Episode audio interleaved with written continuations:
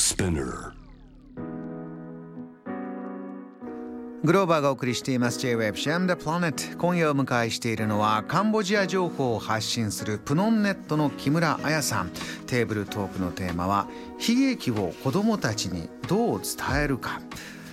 これ子どもたちに伝えるもの J-Web パスタラブという言葉でえ愛情を手渡ししていこうとありますがその中で木村さんはい、こう悲劇も伝える必要があるうんじゃあどう伝えるかとこういうお話ですね。はい、そうですね。あの実は数日前まで私沖縄におりましてですね、えーそこで、えーいろいろ沖縄の歴史を勉強してきたんですが、沖縄にはあの沖縄戦という日本で唯一の地上戦ですね。えーもう、えー第二次世界大戦の時ですからかなり前ですけれども、まあこういう悲劇がお大変な悲劇がありまして、えーそれを伝えるというう仕事をしている、えー沖縄県平和記念資料館というところに行ってまいりました。ねはい。どういったはい経験があったんですか、はいそこで？そこでですねあのこれは大人のための平和学講座ということで沖縄戦を一から学ぼうという講座なんですけれども、うんえーまあ、その時学芸員さんから聞いたんですけれどもある中学校で、えー沖縄戦の話を子どもたちに伝えた後にその中聞いていた中学生からこんな質問が質問というか意見ですね、はい。が出たと。えーもう泣きながら沖縄戦の話するのやめませんか？と言われたと。ほう。泣きながらこういった話をするのやめませんか？どういう思いから出た中学生の言葉だったんでしょうね。そうですね。私があの直接ねその方に聞いたわけではないんですけれどもでも多分もうもう何回も聞いたその戦争の苦しみ悲しみ、えー残酷さ何回もその涙とともに聞いたもういいんじゃないの？という思いが受け取る側にはどうしても出てきてしまったんじゃないかな、うんやはり悲劇を伝えるその歴史を伝えることの難しさというのをこの一言がとても伝えていると思いました。海外での取材ではどうですか？はい。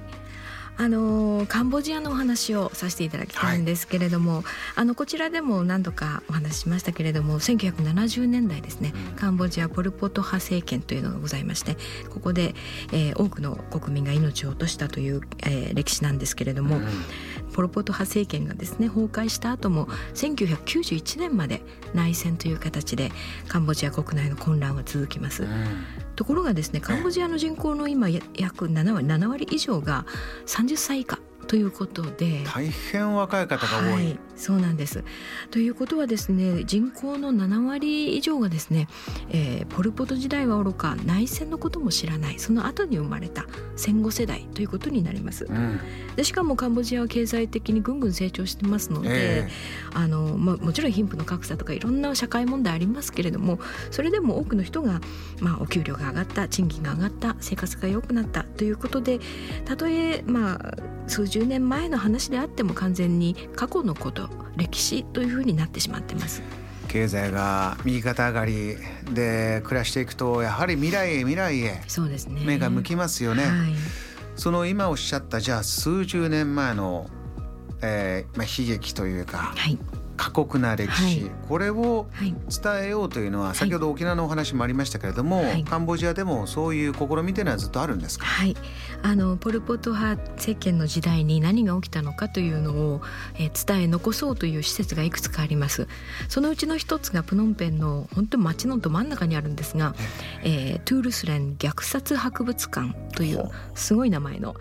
え 施設があるんですね。ー。うん。はい、でここはあの先ほどのポル・ポト派時代にですね政権に反抗的であるという理由で言いがかりをつけられてほとんどの人が無罪だったと言われておりますが、まあ、スパイ容疑などをかけられた人たちが拘束され拷問を受けやがてキリングフィールドに連行されて殺害されたという収容所です。この場所を使ってはい。その場所を使って今博物館として伝えようということなんです、そうですね。あの中あの行かれたことある方は分かると思うんですが非常に生々しい展示物で、まあ、主にその拷問に使った道具それをどのように具体的に使ったかという絵絵であるとかあとやっぱり一番こう印象に残るのはですねあの連行された人たちが最初にされることが写真を撮られることなんですね。でカメラの方をじっと見てその不安と恐怖これから何が起きるのかわからないというその悲しみに満ちた表情の顔写真が数百枚ダーッと並んでるんですね。はい、非常に生々しいえ展示物になってます。えー同じ人間がこういうことをすると。そういう時代があったし、はい、じゃあ何がそういうものを生み出したのか、はい、えー、今でもずっと研究を続けて伝えようとしている方もいる、はい。うん、一方でカンボジアじゃ若い世代は、うんどう受け取っているのか、はい、この次世代への伝え方というのはい。かがですか、はい、現時点でそうですね。あの、まあ、どの国でも戦争の体験の継承というのは難しいんですがカンボジアでもやはりですねこれだけ強烈な体験であったにもかかわらずなかなかその体、えー、継承次の世代に伝えるということがうまくいってないなというふうに感じます。あのポル・ポト時代50年ほど前ですから、うん、まだまだ元気な方もい。らっしゃっても、はいどうも語りたくないという方もいるんでしょうか、うん、そうですね。あのカンボジア人同士がですね、えーまあ、思想とかその教育によって2つあるいは3つに分かれてそして戦ったという記憶ですのでどうしてもその例えば隣の近所のおじさんはこうだった自分の親はこうだったというふうになりますとちょっと語りにくい。日常の話題にはしにくいということがあります。若い方たちをあのスタディーツアーとか、はい、あの日本でもね、はい、えー、そういう博物館に行く広島行けば原爆ドームに行ってどうしてというのはあるんですが、はい、あちらではいかがですか、はい、あのやはりそういうそのえーまあ、知識とか体験談のギャップというのがありますので、えー、この、えー、先ほど申し上げたトゥールスへの虐虐殺博物館でもですね、えー、若い人たちを招いてスタディツアーというのを実施してます。うんうんで私もこの、えー、高校生のツアーというのを取材したことがあるんですけれども話を聞いてみるとですねやっぱりとにかく信じられないそのこれは私たちの国の歴史ではないというふうに、えー、全く拒絶をする子どもたちもたくさんいました。でその一方でですね、えー、自分のおじいさんがかつてポル・ポト派の兵士だったつまり、まあ、言葉はちょっと厳しいんですけれども加害者の側だったという子どもがいてそのお子さんはお母さんあ家族の人からですねポル・ポト時代の話は一切聞いたことがなかった。これまで、何があったのかは聞いたことがなかった。でもあのこのトゥールスレンの虐殺博物館にスタディツアーで行くんだと聞いた時に家族は行っておいでしっかり見ておいでとだけ言って送り出してくれたと。でそのお子さんはその全部見終わって体験談を聞いた後にですねあのどう思った？と聞いたら自分たちのとにかくおじいさんおばあさんあるいはお父さんお母さんが子供だった頃の世代にこんなことしていたなんて本当に知らなくてびっくりしたし衝撃的でショックを受けましたと。でも自分たちが非難される側に立つということが分かっていてそれでもうちの家族はこれを見ておいでと送り出してくれたとそのことにものすごく感謝してますと。よくぞ知らせてくれましたというふうに、えー、言ってました。はい、そういう伝え方というのはじゃあ博物館であれば学芸員の方が子どもにどう伝えるっていうのもあるんでしょうが家庭でとか、はい、えー、家族、はい、親戚そういった自分たちのつながりの中で何をどう語るかというのも、うん、木村さん、そうですね、大きなことなんですね。そうですね。あの、まあ、もちろん過去の出来事をね知識として知るとか知らないとか、まあ、そういうことも重要なんですけれどもやはりこの家族に元ポル・ポト派だった家族にですねしっかりと何が起きたのかを見ておいでと言って送り出されたこの子のようにですねえきちんとその、うん、これまでこの国やあるいは私の家族が歩んできた道これを知るということの大切さ、うん、それからそれを誰かが自分に手渡してくれたんだという実感これを持つことがあの歴史を学ぶ上で一番大切なことなんじゃないかなと思いました。JAM The Planet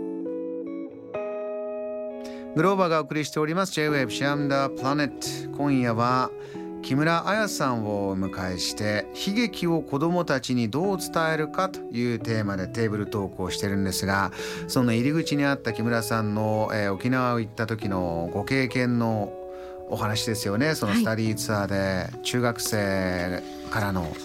発言が意見が出てきてもう泣きながら沖縄戦の話繰り返しするというのはやめませんかという言葉があったんだ、はい、そのお話を受けてツイッターでもですねえー、いくつも来てるんですがリサ本田さんありがとうございます。子どもたちは悲劇を繰り返し聞くことの意味や、えー、聞くことで自分たちが具体的に何をしたらいいのか何をやれるのかがわからないんじゃないかなと。うんスフィンクスさん、えー似たような悲劇の話を繰り返し聞く拒否反応、うん。違うアプローチを求めているのか、ずっと受け身で聞いているだけだからだろうか聞かされている感じ？はてな、うん。皆さんも結構この言葉はやっぱり衝撃が大きいですよね、はい。じゃあ自分はどう思うかな？自分は何ができるかなって聞いていて私も感じるんですが木村さんははい沖縄でのご経験そして先ほどあったカンボジアでのお話、子供たちにこういう話を伝える時どうすればいいっていうふうにお感じになります、はい、あのやはり一番難しい問題ではあると思うんですが沖縄とカンボジアというのが実はですね、えーまあ、負の遺産という言葉をよく使うんですけれども悲しい出来事辛い出来事こういったものを負の遺産ということで呼ぶ時がありましてこの負の遺産を伝えるという経験では沖縄とカンボジアというのは共通のその取り組みをしています。うんで実際にあの沖縄の先ほどの平和記念資料館とトゥールス連の虐殺博物館があの技術的に協力をしてですねえーでどうやってその次世代にはい。自分たちの負の歴史負の遺産を伝えていくのかうん。ということを研究して協力しています。でその中でですね私が非常に印象的に印象に残ったのが戦争博物館から平和博物館へという考え方なんですね。うーんどういうことでしょうか、はい、あの戦争博物館と平和博物館。あの何が違うのか。戦争博物館というのはもちろんその戦争の悲惨さとか犠牲者の無念さ人々の苦しみというのをできるだけリアルに生々しく、えー伝えるということだと思うんですけれども。で一方で平和博物館ってどんなもんだと思います？平和を伝えるというのはうん難しいことだなと思いますよね、はい。じゃあ何を飾れば平和を、私ちょっと話聞いてて思い出したのがあの、はい。マザー・テレサさんでしたかね。ちょっと違ったら申し訳ないんですけど自分はその反戦運動とかには、うんあの賛同しないんだって言って、は平和運動だったら賛同するって言ってたことがあって、戦争に反対するっていうのははい。戦争の話いっぱいするでしょ、はい。みんなが戦争に気持ちを向けるっていうのは良くないことだから平和に気持ちが向かうよううなん。平和運動をしたいんだみたいなのを聞いて、あなんかそういうことってあるんだなって思ったのをちょっと今思い出しました。はい、あのまさにそのおそこがですね、えーポイントだと思います。